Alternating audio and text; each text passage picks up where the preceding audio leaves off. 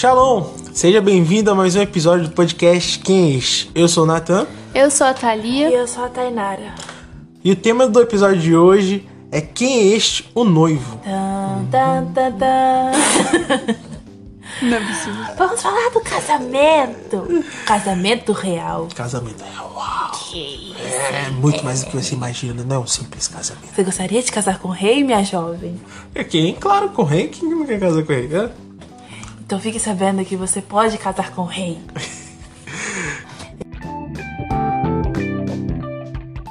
E o texto base de hoje se encontra em Apocalipse 21, versículo 2, que diz assim: Vi a cidade santa, a nova Jerusalém, que descia dos céus da parte de Deus, preparada como uma noiva adornada para o seu marido. E eu vou começar falando de um episódio que aconteceu no livro de Mateus, do capítulo 22, versículo 23 em diante. Que foi um, um homem, ele chegou para Jesus, né, querendo questionar, usando a lei de Moisés, e ele falou: Senhor, se um rapaz se casar com uma moça e se esse rapaz morrer pela lei de Moisés, essa moça ela pode se casar com o irmão dele. E pela lei de Moisés, antigamente, poderia, se caso não tivesse filho, Pra dar descendência à família. Exatamente. E aí ele perguntou: e se acaso o irmão dele também morresse? Casa com outro irmão. E se esse outro irmão morresse? Vai casando até. Até um E viver. assim deu sete, sete pessoas. E aí, por fim, ele perguntou: lá no céu, quem seria o esposo dela? E o Senhor virou e disse: nenhum deles, porque no céu seremos como os anjos, não nos casaremos nem nos daremos a casamento. O que, que o Senhor quis dizer com isso? É um- algo muito simples, porque o o homem ele quis testar Deus, ele quis provar Deus para ver se Deus ele tinha sabedoria e conhecimento. Ele foi lá fazer uma, uma pegadinha, né? Isso nem é uma pergunta, é uma pegadinha. Ah, vamos ver se ele sabe mesmo, qual vai ser a resposta. E o Senhor disse: Não, nós seremos como os anjos. O que, que o Senhor quis dizer através disso? Que seremos seres celestiais. Que não- não- nós vamos estar na glória de Deus. Quando Jesus disse, quando eles estão com o discípulo, acho que foi os fariseus, né? Que questionam: Por que, que vocês não jejuam?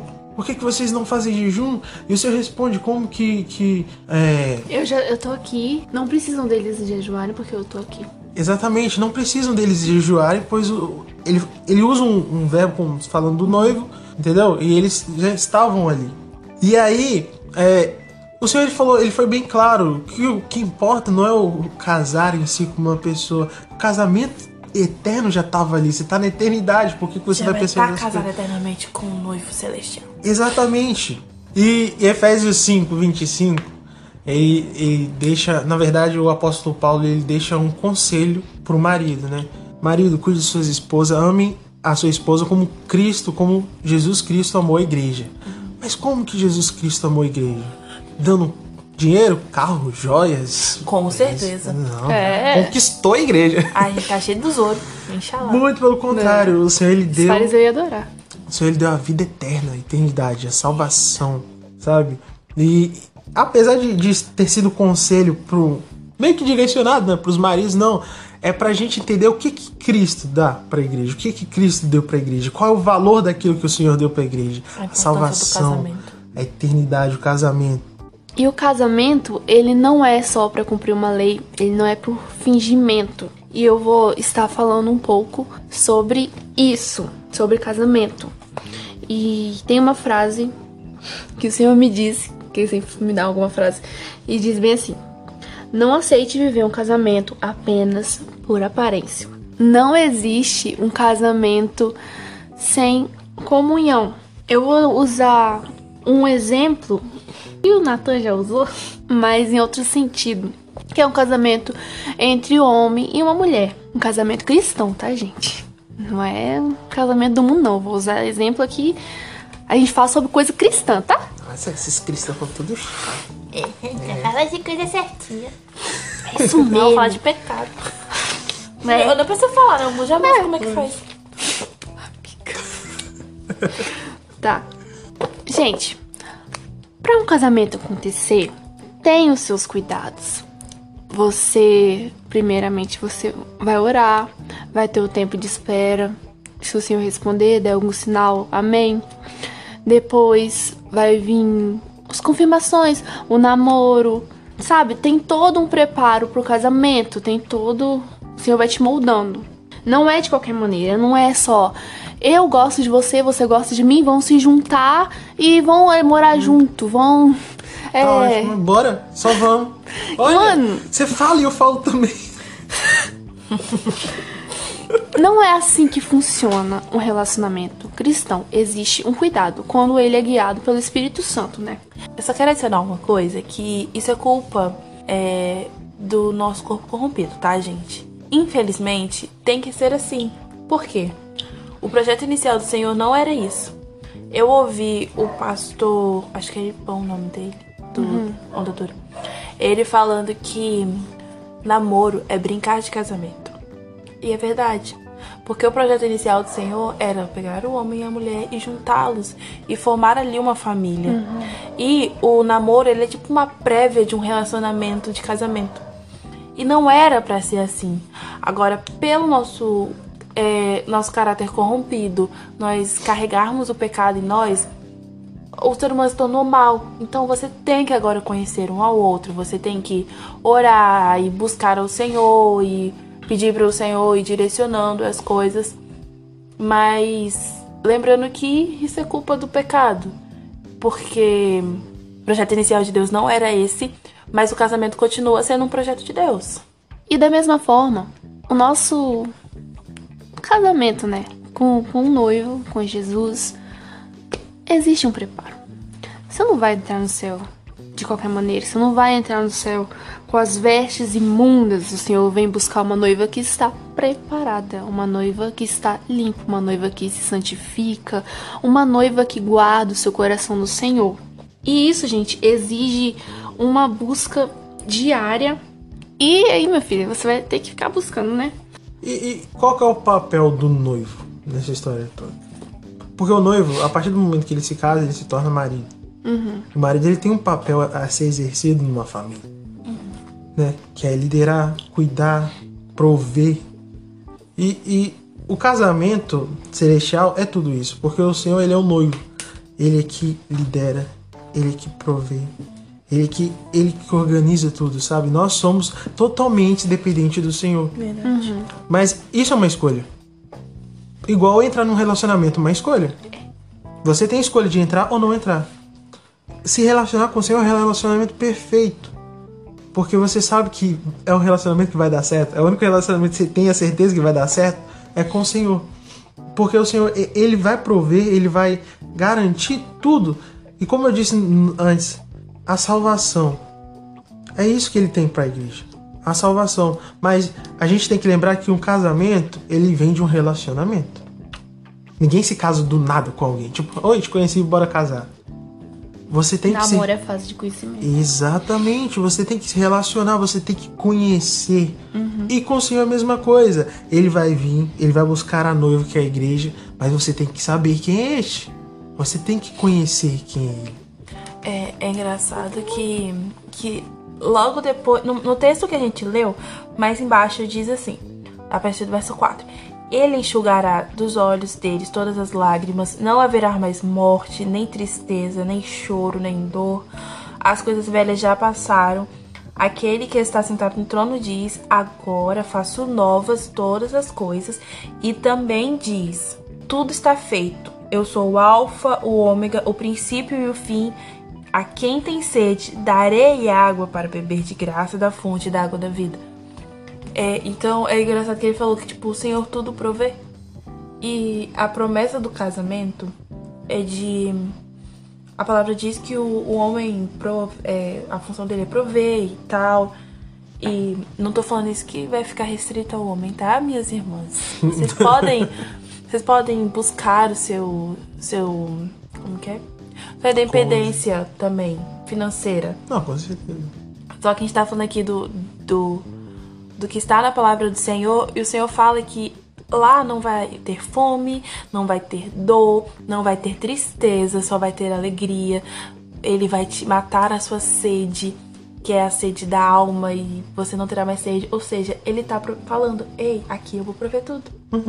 Você vai estar casado comigo aqui no céu, e eu vou prover tudo. O lugar eu vou prover. Por isso que, que quando o cara questionou o Senhor Jesus, ele falou: Lá no céu, com quem ela se casará? É engraçado, ele tava preocupado com uma coisa assim. É da carne, é uma coisa da carne que ele tá Gente, preocupado. eu acho que Jesus olhou assim: No céu? Casar? as caras. Você não tá entendendo qual, qual é o tamanho do céu, o valor, a importância do céu. É espiritual, é algo que não é tipo carnal, a gente não vai precisar de casar. E tanto que ele usou o exemplo dos anjos, porque naquela época eu acho que as pessoas entenderiam dessa forma. Se ele falasse, não é importante casamento no céu, eu acho que o cara ia ficar, por que, que não é assim? importante? Meu Deus, ele já foi e falou, nós seremos como os anjos. Você já ouviu falar em anjo casando? no filme, né? Então, a gente não vai casar no céu. E, é- e aí daí, cara, ó, eu tava lendo Gênesis aí a parte que parece muito, muito tipo assim. Não, não tem nada a ver. Mas o Senhor tem, ele tem a revelação em toda a sua palavra. Tudo fala da eternidade. Em Gênesis 2, 24, fala: O homem deixará o pai e a mãe, se juntará à esposa e se tornará um só. A igreja é a noiva. Quando a gente estiver no céu, na eternidade, nós seremos um só. Entendeu? Porque o pecado não entra no céu. No- é só a santidade. E o Senhor é santo. Quando nós estivermos no céu, seremos todos santos. Não tem necessidade de ficar preocupado. Essas coisas que a gente, na verdade, a gente acaba vivendo no mundo terreno e a gente se apega às coisas terrenas. E a gente vive pensando nas coisas terrenas, mas o Senhor sempre deixou claro que o importante é o reino de Deus. E o reino de Deus é espiritual. Eu acho engraçado aquela coisa. Vai ter pão no céu, filho. Ter pão no céu. Vai ter pão da vida lá, pra que que você vai querer pão? Nunca falei isso. É, né? Você vai estar lasanha lá? Como meu amigo Nathan estava falando do noivo, agora eu vou estar falando um pouco da noiva. Primeira coisa, a gente não vai carregar tudo sozinho. Lá em Isaías 53, 4 ou 5 diz: Apesar disso, foram as nossas enfermidades que ele tomou sobre si, e foram as nossas doenças que passaram sobre ele. Pensamos que seu sofrimento era castigo de Deus, castigo por sua culpa, mas ele foi ferido por causa de nossa rebeldia e esmagado por causa de nossos pecados. Sofreu castigo para que fôssemos restaurados e recebeu açoites para que fôssemos curados. A noiva precisa ser submissa ao noivo, pois somente assim ela será guiada por ele. Cara, o Senhor tudo suportou, o Senhor tudo aguentou e ele foi calado. E ele carregou a cruz, ele não falou nada. E será que a gente, sabe, não, não consegue se preparar pra, pra sua volta? Pensa na cruz. A gente, eu, eu vivo pensando nisso. O pessoal fala cruz, nossa cruz, cruz, cruz. Isso se tornou algo tão simples que as pessoas elas não conseguem associar uma das mortes mais cruéis. um sofrimento que era a cruz. O negócio da cruz não era nem ser crucificado, era o processo até chegar lá. A palavra fala que eles cuspiram na cara de Jesus e eles humilhavam Jesus. Torturaram. Torturavam Jesus e xingava ele. Cara, quando eu li assim, tipo, falando, e eles zombavam e cuspiam na cara dele e ele não tinha o que fazer. Gente, é muito triste. Sabe o que eu fico pensando? Cara, imagina você ser torturado. Torturado. Quando a pessoa é torturada, ela, ela deseja a morte. Porque ela, ela prefere morrer do que ficar sentindo aquela dor que ela tá sentindo. Entendeu? E foi um processo de tortura, cara. E Você consegue entender? até chegar lá na cruz. Quando chegou na cruz, ele não falou, tipo, ah, me mata logo. Não. Ele teve aquilo de pedir água, porque tinha. Ele, até o final, por mais da maior da dor que ele estivesse sentindo, cumprir tudo que estava escrito. Tudo que o pai pediu. Exatamente. E é um processo de sofrimento. É, no casamento é, é uma coisa assim, interessante que a gente relaciona muito o casamento da igreja com Jesus com o casamento judeu. O que que acontecia? O noivo, quando ele ia se casar com a moça, ele pagava primeiro um dote, que era como se ele tivesse é, pagando a família pela aquela moça. E ele pagava ali um preço e Jesus pagou um preço. Uhum. E aí ele fala: agora eu vou trabalhar para construir nossa casa, conquistar as coisas para a gente casar. E aí Jesus pagou o preço pela noiva e foi preparar o lugar. quando ele volta, ele espera o pai, ele fala, espera o pai falar, pode ir lá buscar ela. E aí o pai toca o chofar, e aí ele toca e fala assim, pode ir lá buscar a sua noiva. E aí ele vai buscar a noiva dele, e mas antes ele manda a, o, o- lembra do amigo do noivo amigo que do vai noivo. falar Aham. do noivo e também vai ver se a noiva ela tinha se mantido fiel ao compromisso que ela tinha feito com com o noivo. E aí ele vai ver se ela foi fiel ou se ela não foi fiel ao noivo, ou se ela se corrompeu, se ela se relacionou com outro, se ela tá apta a casar com o noivo. E é agora que a gente vai entrar na igreja fiel. Jesus, ele pagou um preço, foi preparar lugar e ele está esperando o pai falar, vai buscar a noiva. E aí, o Espírito Santo é que vai dizer, bom, essa noiva está preparada ou não. Ela é fiel ao noivo até o final ou não. Mas aí, como é que é a noiva fiel? E o texto que eu vou ler tá em Apocalipse 19, do 5 ao 10. Então veio do trono o som de uma voz que dizia: Louvem o nosso Deus, todos os seus servos, todos os que temem, tanto as pessoas importantes como as humildes. Aí eu ouvi o som que parecia a voz de uma grande multidão, como o barulho de uma grande cachoeira, ou como fortes trovões que dizia: Aleluia, pois o Senhor nosso Deus, o Todo-Poderoso, é Rei.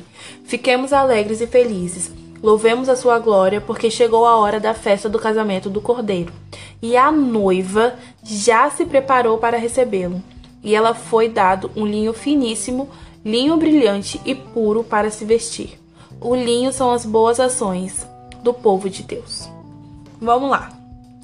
Aqui um anjo fala glória ao rei e fala que fiquemos alegres e felizes.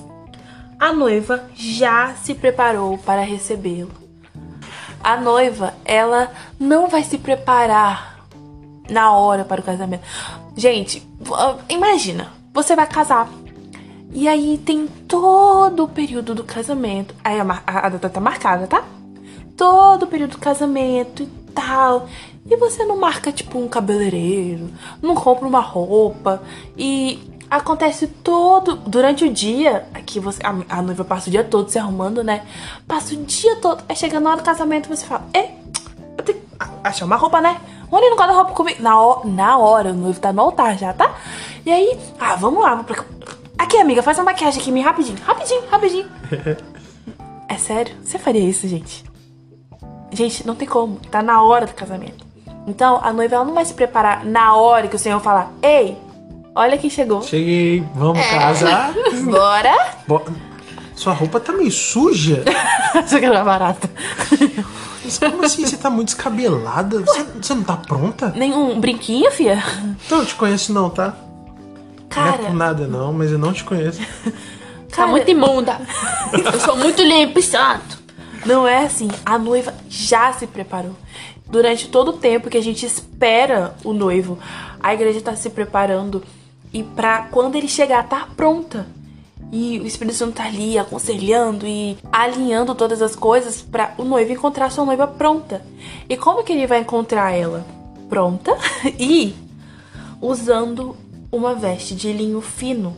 E esse linho fino, ele representa as boas ações ou também atos de justiça. No, no último episódio a gente falou sobre por que, que o Senhor fala para Amós que ele vai castigar Israel. Porque estava havendo muita injustiça e o Senhor não aceita injustiça. E qual, o que, que significa a roupa de linho fino, reluzente da noiva? Re- representa as boas ações, ações de justiça. A noiva escolhida por Deus para o seu filho é uma noiva justa. Vestida de. Sabe o que você tá, você tá falando? Eu achei interessante. É, eu vi. Não lembro aonde eu ouvi, acho que foi na igreja mesmo, né? No, na IBD. Que o linho, ele, ele é um tecido suave. É um tecido que per- permite o vento passar. Não é algo pesado, sabe? O linho fino. ah, tem que estar vestido de linho fino. E não é uma coisa pesada. É uma coisa suave. Suave. É, é como se fosse o jugo do Senhor. É suave. Aí ela tá vestida de linho fino, a noiva fiel do Senhor Jesus. Mas deixa eu te falar uma coisa. É, as suas boas ações, como o Nathan falou, isso é suave, não é uma coisa pesada. A, o, as ações de justiça da noiva não é um fardo para ela, é por amor ao noivo. Nossa, nossa, tem que ser justo o tempo todo. que, saco! Não, cara, não é assim. Inclusive, lá em Gálatas 5, verso 4 diz assim: Vocês que procuram ser justificados pela lei, separaram-se de Cristo, caíram da graça. O que que tá falando aqui? Ele falou que o linho é algo leve, ou seja, fazer as boas ações, ser justo, fazer aquilo que agrada ao Pai é algo leve para nós. E no capítulo 4 de Gálatas, do verso 21 ao 31, Paulo compara a noiva fiel e a infiel com Sara e Agar, que eram as mulheres de Abraão. Não. Ele compara a o filho da escrava, que é o filho que que é, ele é Filho escravo. natural. Não. O filho da escrava, que é automaticamente nasce escravo, e o filho da que é livre, que é que é como a Judá celestial. Jerusalém celestial, na verdade. E o que, que ele quer dizer aqui? Ó, é, lá em Gálatas 4, do verso 21 ao 31, é, Paulo compara a, a igreja fiel e a infiel com, com as esposas de Abraão, com Agar e Sara. Ele compara o filho que é gerado da escrava, Agar, com o filho que é gerado da mulher que é livre, Sara. Por quê? Filho de Agar é escravo. Filho de Sara é comparado com a Jerusalém celestial. E ele fala: Não seja o filho da escrava, seja já liberto. O que, que ele quis dizer com isso? Aquele que anda pela lei, que se sente obrigado a obedecer à lei, ele está preso. Mas pela graça, nós já fomos libertos. Por que, que o Senhor deu a lei? Você não andar igual a doidado. As, Uau! Uau! As leis foram dadas ao povo porque eles estavam rebeldes. Isso aconteceu lá quando o povo. É isso aí. Eles estavam andando doidado. O povo, o Senhor lá falando com Moisés e tal, e o Senhor querendo é, fazer uma aliança com, com Israel. A aliança mostra compromisso, casamento. E o povo fazendo o quê? Bezerro de ouro. Aí o Gente, Senhor eu fala, não- mano, esse, o Senhor fala assim, É. exatamente. Mano! Você fala Mano! assim, ó, não dá. Eu tenho que botar esse povo na linha. Eu tenho que matar isso tudo. Literalmente. Aí ele Moisés, quis não, isso. não, senhor, não, não. Misericórdia, Deus. Mas é isso. Mas é o teu povo. Não, é o teu povo, querido. Não, não, seu, seu. Não, Senhor, Lá vamos no, no Egito você falou que era o teu povo. E aí o Senhor fala bem assim, tá, eu preciso pôr uma ordem nesse povo, então eu vou dar as leis para eles obedecerem. Então, o Senhor dando as leis, eles andavam na linha debaixo da misericórdia de Deus. Porém, quando vem Jesus, a gente é liberto. E aí Paulo fala: a lei nos servia como aio, até Cristo vir para podermos ser aceitos por Deus por meio da fé. O que, que era um aio? Ele cuidava da criança, porque a criança não podia viver sozinha, descontrolada por aí. Então a criança cuidava até que ela não precisasse mais ser vigiada por alguém. Entendeu? entendi. Então a lei servia como isso, para nos botar no prumo, até que o Senhor Jesus vem e pela fé acreditamos em Jesus e a graça somos libertos. Por que, que pela graça somos libertos? Porque agora nós servimos por amor a Deus. Não andamos debaixo da lei, não precisamos é, fazer aquilo, aquilo, aquilo pra, pra não ir pro inferno. Aquela, aquela, aquela. Eles obedeciam a lei para não pecar. E a partir do momento que aceitamos Jesus pela fé e temos da graça, nós fazemos por amor. E então o que que acontece? Paulo fala bem assim: não seja como a filha do- da escrava, seja a Jerusalém celestial. Seja liberta. Isso é interessante, você tá falando. do- Ah, porque o, a- o filho da escrava e Isaac, o filho da promessa e tudo isso mais. Porque o Senhor, ele, tinha, ele tem uma aliança. Ele, ele abençoou Ismael, Ele abençoou Mas Ismael. o primeiro compromisso não era esse. Não era. O, senhor, o primeiro projeto do Senhor não era fazer leis para Israel. Mas eles estavam fazendo tudo errado. Então o Senhor Isso tinha que organizar. É porque eu fico pensando, e se o pessoal não, não tivesse ficado rebelde, esse bagunço? Não ia precisar. ia precisar. Por isso que fala que o linho, ele é algo que É leve. leve. Porque não é pra ser algo pesado, é pra ser algo leve. A graça veio fazer isso. Aí conosco. as pessoas, elas eh, ficam lendo isso e nossa, mas Deus era duro, né? Deus era... não era Deus Deus era duro, até era o povo hoje. era rebelde. É, gente, é porque é- era pra ser leve desde o princípio. Eu fico pensando, tem coisas que eram pra ser totalmente diferente desde o Éden. Não é só desde, o- é desde o começo. Só que o pecado, tudo que a gente... O sofrimento, ele não provém, tipo, de Deus. Deus Provém não da quer... burrice do homem. Provém do pecado, desobediência, da rebeldia. Por isso que a gente sofre. Então, tipo, a, a noiva fiel, ela não. Ai, eu, eu não posso fazer isso porque a lei diz que eu não posso fazer isso contra o meu marido. Não, a noiva, ela faz, anda certo por amor. Tipo, por que, que eu vou querer fazer algo errado se eu amo aquela pessoa? Exatamente. É Uma coisa que eu ouvi do cara falar é a mesma coisa que eu perguntar. Digamos que o- você pergunta pra sua esposa: Amor, até onde eu posso olhar para outra mulher que não vai te ofender? Se separa. Mano, isso é uma pergunta burra. É a mesma coisa que falar: Jesus, burra. até onde eu posso ir que não vai te ofender? Até onde eu posso pecar aqui? Tipo assim, um pecadinho, assim. E aí que vem essas perguntas. E aí que vem essas perguntas. Eu posso fazer isso? Eu posso fazer aquilo? Cara, não, é por isso que, que vem as leis. Não é por. Não é você poder ou não poder. Paulo te daria uma paulada na cabeça, querido. é pela graça e você não faz porque você ama ele. Não é tipo, até onde eu posso ir. Ah, mas se você pensar se fosse antes mesmo, ele daria uma paulada mesmo na cabeça. Com Eu tava certeza, crente. querido. Posso Eita, entrar corta. nas características? Sim, da noiva fiel. A nova fiel, ela era fiel. É verdade, eu só falar isso, que eles vão entender. Pronto. Calma, tem que abrir a Bíblia. Mas sabe o que eu acho interessante? Eu tava vendo a pregação do Douglas, do Jesus Klopp. João. Jesus Klopp. Ciclope. Jesus Ciclope. E ele tava falando assim: como que você vê a importância? Ele tava falando de casamento. Mas qual que é a real importância disso tudo? Ele falou que quando você se casa com alguém, você já tem o noivo. A pessoa já tem o noivo. A igreja, nós somos a igreja, somos a noiva que está esperando o noivo.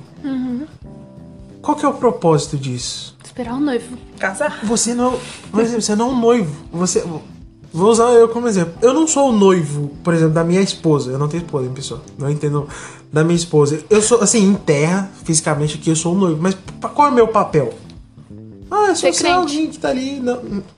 É, só ser crente, tá tudo certo. Não, é pra ajudar a preparar aquela pessoa pra alcançar a eternidade, para encontro com o noivo celestial. Da mesma forma, né? Porque a esposa não pode fazer isso também. Esse é o propósito. É por amor, mas por amor essa pessoa, você quer que ela vá pro céu. Você tá entendendo? Você quer fazer que ela se encontre com o Senhor, com o noivo celestial. Eu vou falar um pouco sobre as características da noiva fiel. Uhul! Bate palma. Uhul! Nada tava falando aí de amor, Tainara também falou que obedecer é por amor. Eu falo isso no meu episódio, eles assistiram meu episódio, é por isso que eles estão sabendo. eu vou ler. Não, primeiro eu vou falar. Esqueci. A noiva, ela é obediente. Gente, obedecer. Obedecer é por amor. Você vai querer agradar o coração do seu pai porque você tem um relacionamento com ele. Então, é maravilhoso pra você. Vou até dizer que é satisfatório pra você obedecer e agradar a Deus, porque ele vai estar feliz. Às vezes as pessoas não entendem ainda isso. Tipo, ai, mas não faz sentido. No mundo de hoje não faz sentido. Eu, é tudo bem, mas eu não concordo com algumas coisas que você tá dizendo. É porque você ainda não provou, cara. Não é tipo, ah, eu sinto o amor de Jesus comigo, eu também amo ele. Ele tá no meu coração. Gente, você não provou. Quem prova de verdade, sabe? Sabe aquele amor que você faz? Sabe o amor do seu filho? Que você faria tudo pelo seu filho? Entregaria sua vida? Aí você provou. Antes de você ter o filho, você não sabe. Em João, para confirmar o que a gente tá falando, meu filho, é só você ir na Bíblia. Em João 14. Foi no número certo. Em João 14, 21 diz: Aqueles que aceitam meus mandamentos e lhes obedecem são os que me amam. E porque me amam, serão amados por meu Pai, e eu também os amarei e me revelarei a cada um deles. Tem lucro quem obedece e ama Jesus. E você que não obedece e não ama Jesus?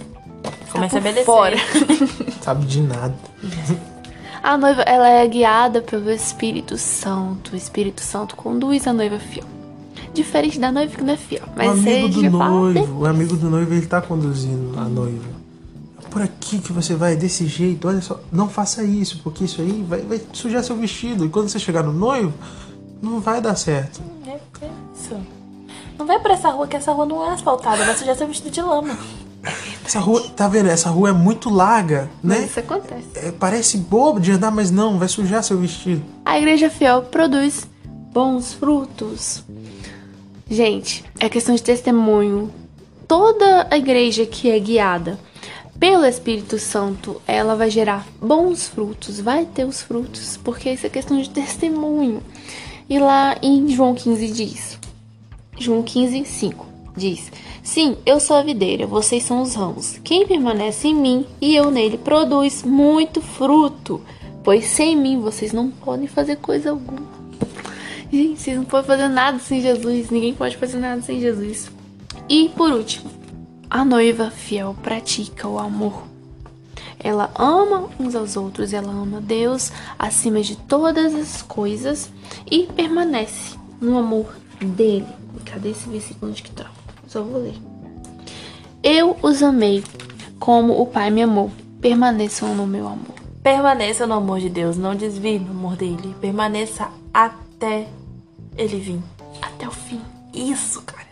Pra você não se tornar a noiva infiel. O importante é como termina. É como verdade. É verdade. Eu aprendi. Se você começou difícil e fala assim, não, não sou digna, ele pagou um preço por você, pra você ser digna. Então, permaneça fiel, permaneça no amor dele, pra você não se tornar a noiva infiel, porque se tem a fiel, tem a infiel. E a fiel, no começo, ela era perfeita.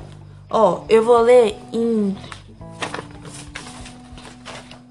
Jeremias capítulo 2. Diz assim, do verso 2 ao 3. Eu me lembro de sua fidelidade. Quando você era jovem, como noiva, você me amava e me seguia pelo deserto, por uma terra não semeada. Israel, meu povo, era santo para o Senhor.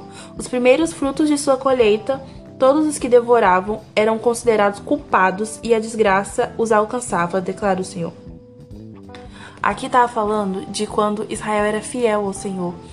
É, eles seguiram no deserto, por mais difícil que fosse, seguiram fiel ao Senhor. Tipo, amava Ele. E qualquer um que fizesse mal à noiva do Senhor, ele ia lá e castigava. Se alguém comia da sua colheita, eu ia lá e castigava. E vocês eram fiéis a mim. E é, é- o Senhor também pode trazer isso pra gente.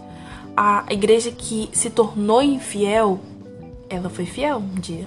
Ela foi a noiva. Pra ser considerada noiva, ela foi fiel. Porque você se torna noiva quando você faz o compromisso. Antes de você fazer o compromisso, você não é noiva de alguém. Então ela fez o compromisso e era fiel. E se tornou infiel.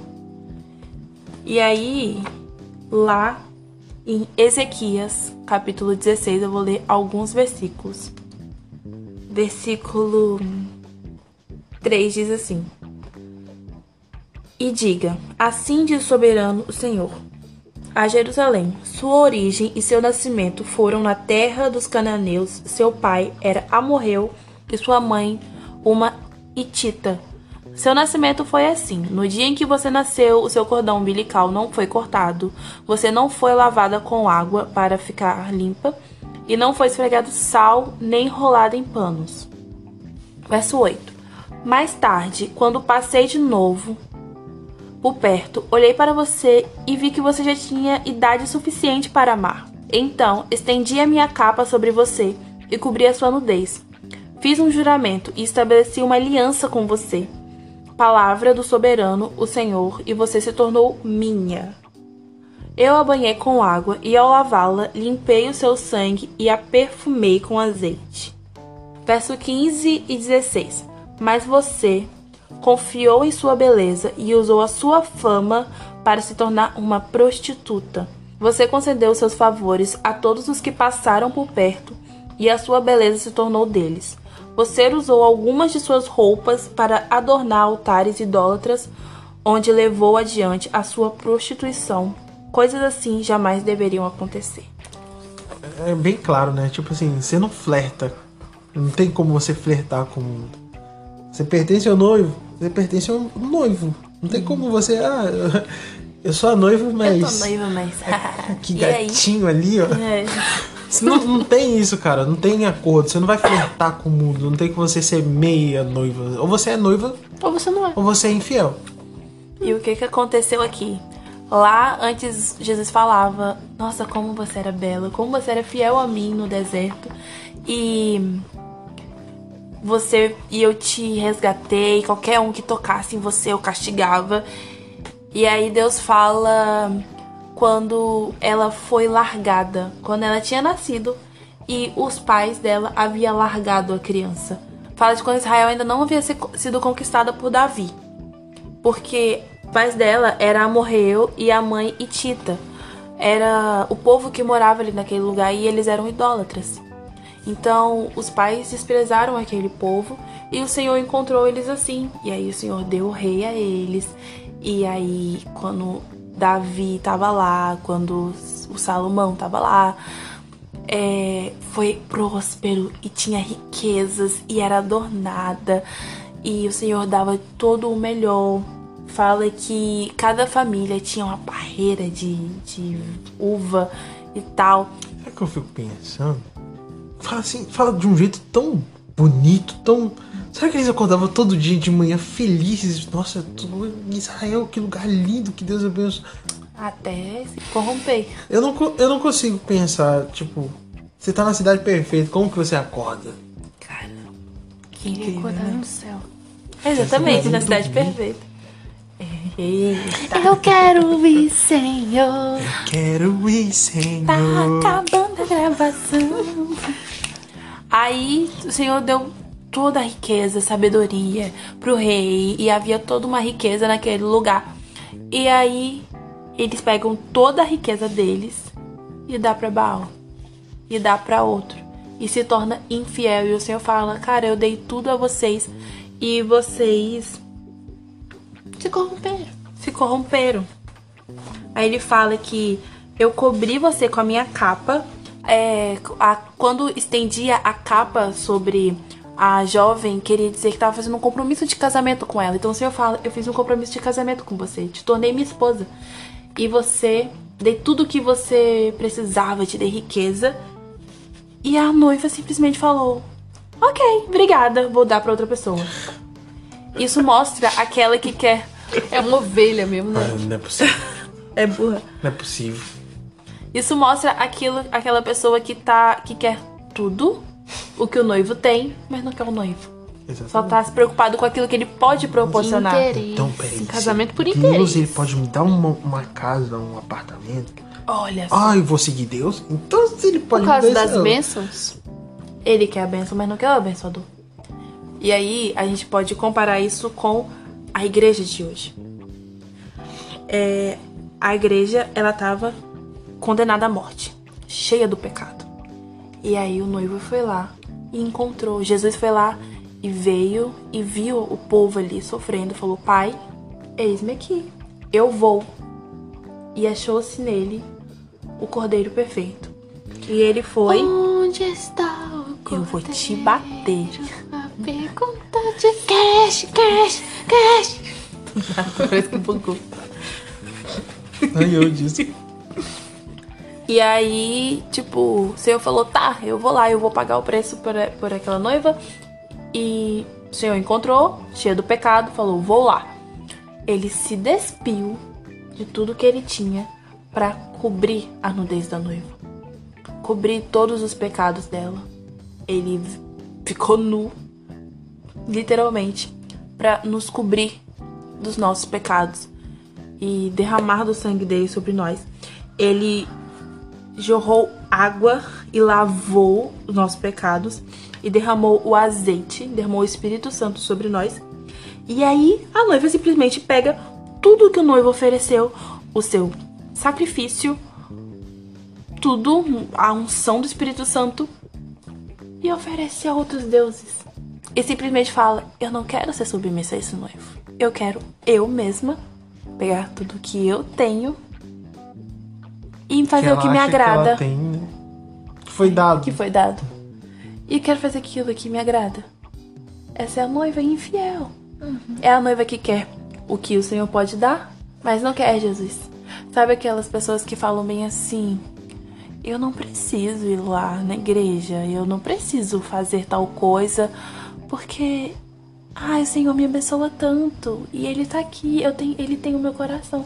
Como disse a Thalita, Jesus não é cardiologista não pra querer seu coração, não, minha filha. Ele quer você por inteiro, ele quer o compromisso de verdade. Imagina, Ela tá falando igualzinho ele. imagina, alguém te pede em casamento e fala bem assim: Ei, minha querida Thalia, case-se comigo. Aí você fala, Dá seu coração. Ah, eu dou só uma. Ah, assim, com certeza. Você fala assim, com certeza. A minha vida é do te bater. mestre. Aí você fala, com certeza. Aí ele, toma um dote por você, que não sei o que. Aí você, aham, toma meu coração. Tchau. eu virava e falava, você acha que eu tenho um problema que eu preciso de transplante? Tá só seu coração? Como- Isso aqui é o que? É, é fila da- do SUS? Que isso? Sabia, não? Cara, a noiva que se prostitui pega aquilo que o ouro, todo o poder e tudo aquilo que pode dar e sai por aí fazendo um milagre por si só. E depois vai chegar lá no mestre e vai falar: Oi, eu não te conheço. Porque tem uma diferença. É. Quando fala conhecer na Bíblia, tem dois tipos de conhecer. No grego tem o koinonia, que é o conhecer. Eles se conheciam no, na oração e no partir do pão. É aquela comunhão. É o conhecer de ter comunhão com Deus. Eu empolgada. Coinonia. É o conhecer de ter a comunhão com Deus. Tenho comunhão com os irmãos. Eu conheço a Thalia. Isso se chama koinonia, é o é o conhecer. E tem o iada, que vem de conhecer na intimidade. Alguns relacionam até mesmo com relação íntima do marido e da mulher. E é esse o conhecer que Jesus fala bem assim, que quando bate lá na porta dele, e ele fala: "Ei, eu não vos conheço, porque você não tem intimidade comigo. Você só queria o que eu podia te oferecer, mas você não se relacionou comigo." E essa noiva infiel? A noiva fiel, ela se relacionava com o noivo, ela fazia questão do noivo, ela andava assim, não de acordo com as leis, tipo, até onde eu posso ir? Não. Eu quero fazer tudo o que entregar minha vida pelo noivo. Eu amo ele e eu tenho intimidade com ele. Eu não faço isso só pra. Sabe aquela coisa que você falou de. Como é que é esse negócio de intimidade? Como que eu vou ter intimidade com o noivo? Como que ele vai ter intimidade com o noivo, Thalia? Buscando. Se Buscando. relacionando. Ah, me relacionando. Porque é, quando fala, ah, é igual eu disse no começo, é um relacionamento. Ninguém chega numa pessoa, olha que legal, vou casar com você. vou casar ali no carro, tá do nada. É um processo de relacionamento. Existe o relacionar, você tem que se relacionar, você tem que buscar, você tem que orar, você tem que conhecer. E como que a gente conhece o Senhor? Como que a gente conhece o noivo? Através da palavra. Quando a gente. Exatamente, então tem que ser uma busca de, de um relacionamento. Sabe por que oração? Eu entendi coração. Eu fiquei, novo. "Hã?" De novo. É, quando você vai casar, uma coisa que você sempre ouve, o importante é conversar. Se você conversa com aquela pessoa, você conhece daquela pessoa, você tem certeza que aquela pessoa serve pra você porque as ideias batem. Então a oração é conversar com o Senhor. Então se você ora, o Senhor conhece e ele conhece o seu coração. Ele conhece o que passa em você. Você mostra a ele no secreto. Não tem um lugar que você mais demonstra sua intimidade do que no secreto, tipo, onde ninguém vê. E quando fala de demonstrar intimidade, pessoal, é, é de verdade. Não é tipo, eu vou orar ali, mas eu tô guardando aquele negocinho bem no cantinho aqui. Eu falo. E eu vou ficar com isso aqui. Até porque o Senhor tá vendo, mesmo que você não fale, mas ele Gente, quer que você fale. É, ele, ah, não, mas Deus já sabe, mas ele quer escutar você falar. Exato. Vou falar um pouco sobre a igreja de Laodiceia. E é um exemplo de uma noiva infiel. Eu vou ler um texto que fica lá em Apocalipse 3, 17. Você diz: Sou rico e próspero, não preciso de coisa alguma, e não e não percebe que é infeliz, miserável, pobre, cego, está nu. Gente, basicamente a igreja de Laodiceia é como os fariseus, os mestres da lei. Se você parar pra ler a Bíblia, você vai ver que eles eram autossuficientes, é, super importantes por causa das suas funções, por causa do cargo que naquela sociedade era muito importante naquela época. Mas, tipo, era só isso. Quem isso. olhasse para eles naquela época ia falar: Nossa, como eles são santos, ó. Esses daí, ó. Meu Deus do céu, eles são intocáveis, eles são de bons demais. É igual a trindade. Meu Deus. É, Mas o coração deles estava longe de era superficial. Eles eram imundos. Não, eles viviam. As vestes deles eram imundas. Ah, não, agora não Na verdade, falo- eles estavam nus, né? A gente nem veste. E- coisa? Eles viviam de uma aparência. Pra mim, por exemplo, aqui pra você. Nossa, eu sou super santo porque eu tô na sua frente e tal. Uhum. Mas por trás, eu compro a lei na sua frente, mas por trás era totalmente ao contrário. Entendeu? Esse era o problema. Você quer ver um, um exemplo que ela era igreja infiel e que não, não, não ia haver casamento ali? Elas estavam nu. O que, que, eu, que, que eu falei quando havia um compromisso de casamento? O que, que ele fazia? Colocava a capa sobre a moça e mostrava, tipo, eu tenho um compromisso com você. E o Senhor, ele se despiu e nos cobriu, mostrando que estava fazendo um compromisso com a noiva. E ela estava nu. Ela não tinha a capa mostrando que tinha um compromisso com o noivo. Ela era infiel. Então, eles vivem por aparência, mas o coração deles está longe de Deus, porque eles trocavam a vontade de Deus pela, pelas leis que eles mesmos tinham criado. Então, era uma igreja corrompida. A igreja fiel, ela é guiada pelo Espírito Santo, mas a igreja infiel, ela não tem Espírito Santo, não tem fruto e não é guiada pelo Espírito Santo. O Espírito Santo é santo, gente. Espírito Santo. Já disse. Ele é santíssimo. E ele não tá no meio de obra que o homem levanta. Ele tá no meio de obra que Deus levanta. fala que ela é o que? Ela é cega, miserável, cega, Pobre. pobre. Já fala em tudo que o Senhor falou, descreveu sobre ela. Cega. Ela não tem visão espiritual. Quem concede a visão espiritual é o Espírito Santo. Então, se você não tem a visão daquilo que é pecado e aquilo que é eterno, você já tá andando errado. E se você tá andando errado, você fica pobre, você não tem fruto, você não ela não produz e se você não produz, Não tem testemunho, tem. você não tem Tem fruto, não tem resultado. noiva, né? Você plantou, mas não vai colher nada. Então, tudo aquilo não passava de uma farsa. Todo mundo via, ai meu Deus, meu Deus, que coisa linda, olha eles. Super. Pena que o Senhor conhece a intenção do coração, né? Aí você cai no- numa, numa pegadinha. Ainda bem que Deus não vê como o homem vê. Deus sabia e conhecia o coração Ainda deles. Bem, né? Ainda, bem. Ainda vê. Menina, essa eu vou é do louvor. no Não é céu. possível. E Deus fala assim, na palavra. Eu não me recordo do texto, mas Deus fala que vai vomitar essas pessoas que estão dentro da igreja e que são uma farsa. E fica lá em Apocalipse 3, 15 ao 16. Que o Senhor diz que vai vomitar essas pessoas da boca dele, porque é detestável ao ver do Senhor, ao olhar dele. E a pessoa não é quente nem fria, ela é morna e tá em cima do muro. Ela tá em cima do muro, ela não se decide, ela não sabe o que ela quer. E o Senhor detesta esse tipo de pessoas, tipo de crente, porque é tudo uma sabe, face. sabe o que, que, é, que é interessante? É que o Senhor ele não está falando. Não, tudo bem que o Senhor ele não. Ele não faz acordo com o pecado, né? Ele abomina o pecado. Mas ele tá falando. Ele não dá ênfase para quem tá literalmente no pecado. Ele dá ênfase para aquele que, tá, que é falso.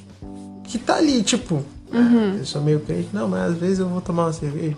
É isso, ele, ele não tá dando ênfase, ele tá falando, é detestável quem faz isso. Porque Satanás é Ou, ou você tá dentro ou você não tá dentro. assim. Satanás é assim, Satanás é falso. Foi Isso, se você é falso, se você faz essas coisas dentro da igreja, você tem características de sabe qual Satanás. que é o pior? É que quem tá ali no meio, no muro, ele conhece um lado, ele conhece o outro. Uhum. Ele sabe qual que é o caminho. Ele conhece. Ele não é uma pessoa leiga, que não tem o conhecimento de qual que é o caminho. É uma pessoa que tem o conhecimento e isso se torna detestável, que é pior. Mas, olha, tem como você se reconciliar com o Senhor. E o Senhor fala: Eu aconselho que compre de mim ouro provado no fogo, colírio para os seus olhos. Então, tipo, o Senhor não só fala é, o erro, mas ele também fala como se consertar, o que você fazer para voltar. E tem como se reconciliar com o noivo e voltar ao compromisso para se casar com ele. Aí eu vou ler em Oséias capítulo 2, eu vou ler o 14 e alguns outros versículos. Portanto, agora vou atraí-la, vou levá-la para o deserto e falar-lhe com carinho. Ali devolverei a ela suas vinhas e farei do vale de Acó uma porta de esperança. Ali ela me responderá, como nos dias da sua infância, como no dia em que saiu do Egito. Naquele dia eu responderei, declara o Senhor. Responderei aos céus e eles responderão à terra. E a terra responderá ao cereal, ao vinho e ao azeite. E eles responderão a Jezreel. Ali fala de quando o Senhor traz de volta Israel. E, e fala assim que ela vai ser de novo como ela era quando saiu do Egito. Lembra do seu primeiro amor com o Senhor? Quando você saiu do mundo e se encontrou com o Senhor? E será de novo daquela forma. Não será tipo, ah, vai ser uma emenda no nosso contrato. Eu vou pegar nossa aliança e vou remendar. Não, o Senhor faz uma aliança nova. E ele faz como era no começo. Ele esquece todo o pecado, toda a idolatria a outros deuses, todo, tudo que você fez depois quando se tornou infiel. E volta como era no começo. Engraçado que o Senhor ele, ele sempre deu importância à aliança. Desde Noé, quando o Senhor ele, ele trouxe o dilúvio, aconteceu o que aconteceu, as pessoas morreram, as pessoas más morreram. Ele fez uma aliança com Noé. Eu vou fazer uma aliança com vocês, eu não vou destruir mais em água. E, e dali pra frente é só aliança. O só Senhor aliança. é um Deus de aliança, ele é um Deus de compromisso. E você vê o nível de amor que Deus tem, que quantas vezes for preciso, ele renova a aliança. Porque ele renovou a aliança. É, Aquela aliança de Noé foi se renovando até os dias Ele de quer hoje. salvar a igreja. Ele quer. Ele não, ele não tem prazer em deixar a gente aqui. E, e ele fala que derramaria chuva sobre a terra, que fala do refrigério, da bênção do Senhor, e ela produziria de novo. Como, além de voltar ao começo, ser como era antes, você vai produzir. Você não vai ser mais enganosa, vai fingir que dá fruto. Não, você vai produzir fruto de verdade. E o Senhor, ele vai renovar, como a gente disse, a aliança com você. O que, que é a aliança? Quando o Senhor derramou o Espírito Santo dele, é como se ele colocasse uma aliança no dedo da noiva. Então, a partir do momento que o Espírito Santo foi derramado, e é como se o noivo colocasse a aliança no dedo da noiva e falasse: Eu vou voltar pra casar com você. E enquanto a gente tá aqui, o Espírito Santo tá aqui. E quando a gente for, ele vai conosco. E não vai ter mais ele aqui. Então, é como se. A palavra fala que ele é pra nos lembrar. Quando você olha pra sua mão e tem uma aliança ali, é pra lembrar que vai haver um casamento. Que linda essa aliança! É pra lembrar que vai haver um casamento. Enquanto essa aliança tá no seu dedo, vai ter o casamento. Enquanto o Espírito Santo tá aqui conosco, é pra nos lembrar: ei, eu vou voltar e eu vou casar com você. Então, ele coloca de novo a aliança no dedo dela e renova. Não faz tipo uma emenda, quebrou ou vai emendar. Não, o Senhor faz novo. Uhum. E o Senhor derrama a chuva e produz coisas novas. E é o Espírito Santo que faz produzir de novo. Antes você era cega, você estava nua e você não via, não tinha mais o dom espiritual. E agora eu derramo de novo o Espírito Santo em você. O colírio para os seus olhos, o ouro provado no fogo. E você pode ver de novo. Então, Tainara tá falando aí. Tainara tá falando da aliança, do renovo.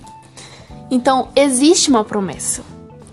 Que é: Não os deixarei órfãos. Voltarei para vocês em breve. Em breve o mundo não me verá mais, mas vocês me verão, porque eu vivo. Vocês também me verão. É uma promessa. É uma promessa. Jesus vai voltar para buscar a sua noiva amada, que está preparada, que está santificada. Jesus, vem! Eita! E, cara, o... entenda uma coisa. Agora, por exemplo, você se afastou e agora o Senhor tá falando: Ei, eu faço nova todas as coisas. E agora você vai andar na contramão do pecado. É, é andar, tipo, na, no caminho estreito, entendeu? Tipo, sabe aquela coisa que Zaqueu fez? É, Jesus, eu roubava. Então o que, que eu vou fazer agora? Não vou roubar mais? Não. Agora eu vou dar o dinheiro. E eu vou dar quatro vezes mais. Ele tá andando na contramão. Uhum. Então, tipo, eu fazia tal coisa, não, agora eu vou fazer outra coisa totalmente diferente. Sabe o que eu ent... Muito bom, muito bom que você. Eu conheço um diácono que ele dizia que hoje ele glorifica alto, ele glorifica alto mesmo. Ele fala, porque antes, quando eu tava no mundo, eu fazia o contrário disso. Eu falava palavras torpes alto. Eu, eu, eu falava coisas que desagradavam a Deus alto. E hoje eu vou fazer o contrário disso. Eu vou dar glória a Deus. Eu vou glorificar muito alto. Pra provar é, que eu sou é um. isso aí, cara, é na contramão, sabe por quê? Porque entenda uma coisa, querida. Ah, o seu pecado não rouba a glória de Deus.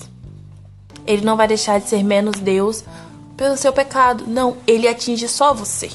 Ele suja suas vestes. Uhum. Ele cega você. Ele te machuca. Não machuca Deus. Eu vou falar um pouco sobre preservar a santidade. Lá em Eclesiastes 10, 1 diz: Assim como a mosca morta produz mau cheiro e estraga o perfume, também um pouco de insensatez pesa mais que a sabedoria e a honra. Um pouco de impureza pode comprometer muita coisa boa. E um exemplo disso é: sempre tem aquela pessoa que fala pecadinho e o pecadão. Ah, eu tô errando nisso aqui, mas é pequenininho, né? É, é um pouquinho. Não, não, não é tão, tão grande. Não é um pecadão, é um pecadinho. Pecado é pecado. A raposinha é pior. Não, mas eu contei uma mentirinha, eu contei uma mentirinha. Hum. É, mas é nada, coisa pequena. É pior porque parece uma coisa que, tipo, inofensiva e você nem uhum. vê direito. Uhum. Mas aquilo vai te fazer errar. Aquilo é pecado, aquilo é errado. Uhum. E por ser menor, parece que não tem importância. E é pior ainda que você vai carregando aquilo que não tem importância, mas no final tem sim. A gente fica deixando passar aquele errinho, né? Aquela coisinha. Mas daqui a pouco, essa coisinha, que é esse pecadinho, vira uma coisa grande, vira um problema, vira uma dificuldade grande. E aí fica fora do seu controle, você não consegue mais controlar isso e acaba sujando as suas vestes. Você acaba se corrompendo, você acaba ficando sujo por causa daquela coisinha que você não cuidou e a coisinha foi crescendo, crescendo, crescendo e agora virou um pecadão e aí você fica amarrado no pecado. Só esse pouquinho, esse pecadinho pode te levar para o inferno. Se você não vigiar, se você não cuidar disso, se você ficar deixando passar, você pode ir pro inferno só por causa desse pecadinho que você fica deixando passar, pecadinho de estimação. Então, Thalia, você tá falando que a gente não pode errar. A gente não pode errar nunca. Não tô falando isso. Até porque não, não a gente é nunca vai estar isento é de não errar, é impossível. É por isso que existe a graça. Exatamente. Aonde abundou o pecado, superabundou a graça glória, terra. Quando sabemos que tem algo errado, precisamos orar, precisamos pedir ajuda, a gente tem alguém que o Senhor Jesus deixou aqui, com quem a gente pode conversar, a gente pode pedir ajuda. Mano, se você não pede ajuda, você tá dando mole. Fala logo, confessa. Sabe? Se você confessar com sinceridade, se você derramar seu coração diante do Senhor, diante dessa dificuldade que você tem, o Senhor vai te ajudar. Mas tem que ser um arrependimento sincero. Olha uma coisa, não tem ninguém mais interessado em te ajudar do que o Espírito Santo. Eu ouvi uma vez que é assim que acontece. A pessoa pecou, errou, ela fica com vergonha e se esconde e se afasta do Espírito Santo. Acha que não merece mais o Espírito Santo. Fala: Espírito Santo, eu não te mereço, eu tô envergonhada. Cara, eu preciso me afastar. Mas não é isso. O Espírito Santo é o mais interessado uhum. em te ajudar. Porque ele é seu amigo e ele quer o seu bem. Verdade. Quem quer o seu bem de verdade não quer que você, tipo, cara, você errou, então sai de perto de mim. Não, quem quer o seu bem de verdade quer te ajudar a corrigir aquilo ali. E o Espírito Santo é o mais interessado em te ajudar a corrigir o seu erro. Uhum. O Espírito Santo convence, né, gente? Em Apocalipse 3,19 diz: Eu corrijo e disciplino aqueles que amo, por isso arrependa-se. Se o seu arrependimento for sincero, o Senhor vai te perdoar, porque Ele te ama é. e Ele te quer perto. Deus não faz distinção de pessoas. Ele ama a todos da mesma forma, porém, precisamos entender que agradar a Deus é um outro assunto. Embora ele ame a todos, nem todos agradam o coração de Deus. Nem todos vão agradar, nem todos vão agradar o coração do Senhor. Ele ama a todos mesmo, mas se você não anda alinhado, você não vai agradar o coração do Senhor, porque você não tá nem pra isso. Cara, entenda uma coisa. O objetivo de Satanás é nos afastar de Deus. Por quê? Porque ele não é inimigo de Deus. A gente precisa entender isso. Satanás não é inimigo de Deus. Ele é nosso inimigo. Sabe por que ele não é inimigo de Deus? Porque ele não luta contra Deus. Ele, Deus já venceu o diabo. Quando Jesus veio, é, ele foi lá, a serpente foi lá, abocanhou o calcanhar de Jesus e Jesus pisou na cabeça de, de Satanás. Então uhum. ele já é derrotado, cara. Uhum. Satanás está condenado a ser preso para sempre. Jesus já venceu. Então, ele, desde o começo, Satanás ele tenta contra nós. Nós que ele quer destruir. Ele quer nos afastar de Deus.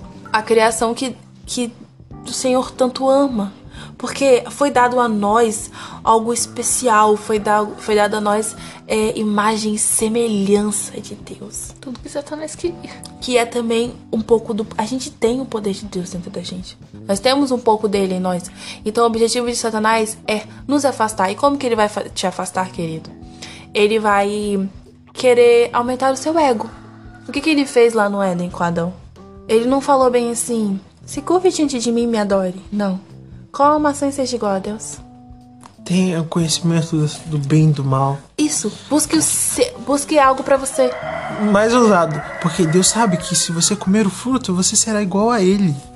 Não tá. Mano. O que que, o que que, que que Pedro fez com Jesus? Quando Jesus falou bem assim. Quando Pedro falou bem assim, não, Jesus, não se faça mal. Quando ele falou que, quando Jesus falou que ia ter que morrer, Pedro falou: Não, Jesus, não faça isso. Não faça isso com o Senhor. Quando o diabo tentou Jesus, o que, que ele faz? Transforme essas pedras em pão. É tudo que vai te dar prazer físico, querido. Tudo que vai te dar no físico, no seu corpo. É isso que Satanás tenta te entregar sendo que o objetivo do Senhor é algo eterno. Não é algo para agora, não é uma comida para agora, não é uma vida para agora, não é, não é um conhecimento validade. agora. Foi o que Nathan falou lá no começo. O casamento que o cara tava preocupado é o casamento terreno, que, que é um que... prazer da carne. E quem vai ficar com o que, com quem. Exatamente, mas o, o, objetivo principal de Jesus é algo eterno. O casamento que Jesus quer te oferecer é um casamento eterno. É o cordeiro se encontrando com a noiva separada sendo feliz lá na glória, na Nova Jerusalém. Salvação. Então, cara, só aceita. Só aceita ser a noiva Pensa, escolhida é, de Jesus. É, vocês estavam falando lá de quando a pessoa peca, ela se arrepende, ela acha que não é mais digna, né? Porque é natural. Na, na verdade, na verdade nós não somos dignos mesmo, mas assim, o pecado ele, ele não pode ser algo que te afasta do Senhor. Né? Tem que ser muito pelo contrário, tem que ser algo que você tem que buscar o arrependimento. Porque porque é vergonhoso, o pecado é vergonhoso, você fica constrangido, você fica, nossa, eu fiz isso, eu fiz aquilo. A- nós já não somos dignos, quando pecamos se sentimos menos dignos chega ainda. assim, Jesus você, não, Jesus, você não acredita. Filho, você não surpreende o pai. Não acredita que o seu pecado está tipo, meu Deus, por que, que você fez isso? O Senhor já sabia. Você não surpreende o pai. E entenda uma coisa, é, o Senhor ele te perdoa. Ele sempre vai renovar a aliança. Ele, ele veio fazendo isso desde o Éden. Ele vai renovar a aliança. E isso não é motivo para você continuar pecando, é claro. É o motivo pra você se arrepender. Exatamente, porque a aliança é um compromisso. Se ele renovou, é, é- seja fiel a esse compromisso. Sabe? É uma nova aliança, é um recomeço, é uma oportunidade que ele tá, tá te dando. Então arrependa-se verdadeiramente e continua, porque essa nova aliança ele, ele, ele fez com a igreja fiel. Então ele fez por amor, ele não fez porque. Ah, vou fazer aliança ali. Não, ele fez porque ele te ama. Satanás, ele sempre vai oferecer o que você está precisando naquele momento. Jesus, depois de 40 dias, né, no deserto, ele teve fome. O que, que Satanás ofereceu pra Jesus? O mundo? Não. Satanás ofereceu pra Jesus pão. Transforma essas pedras aqui em pão e mata sua fome. Cara, ele sempre vai te oferecer aquilo que você tá precisando naquele momento. Mas E ele ver- vai mandar você fazer ainda pra você se sentir arrependido depois. Sim, e depois ainda ele vai te acusar, apontar o dedão na sua cara. Engraçado que, que o adversário ele é tão inválido que ele não teve a capacidade de transformar o pão. Ele, A pedra em pão. É, ele não O pão já tava ali, Ele, ele, ele falou, transforma em pão. Ele, ele não tinha o poder pra transformar no pão. Ele não pegou o fruto e deu na mão de Adão. Ele falou, Ei, Eva, pegue aí. Tá ali, ó. Bonitinho. Cara, ele vai tentar te persuadir pra você ir lá fazer, você se sentir arrependido e não querer se reconciliar com Deus. Mas se reconcilie e seja a noiva fiel. Então, pessoal, essa foi a palavra de hoje. Espero que tenha acrescentado algo no seu coração. Compartilhe com seus amigos. Compartilhe com uma pessoa que você acha que necessita ouvir essa palavra. E isso não acaba aqui. Nas nossas redes sociais vai ter mais pra vocês. É isso aí. No Instagram, quem.este. E lá também tem um link na bio que você vai poder estar acessando o Spotify e o YouTube. Espero que essa palavra edifique seu coração. Compartilha com geral. Tamo junto. E é nóis. Shalom! Tchau. Tchau.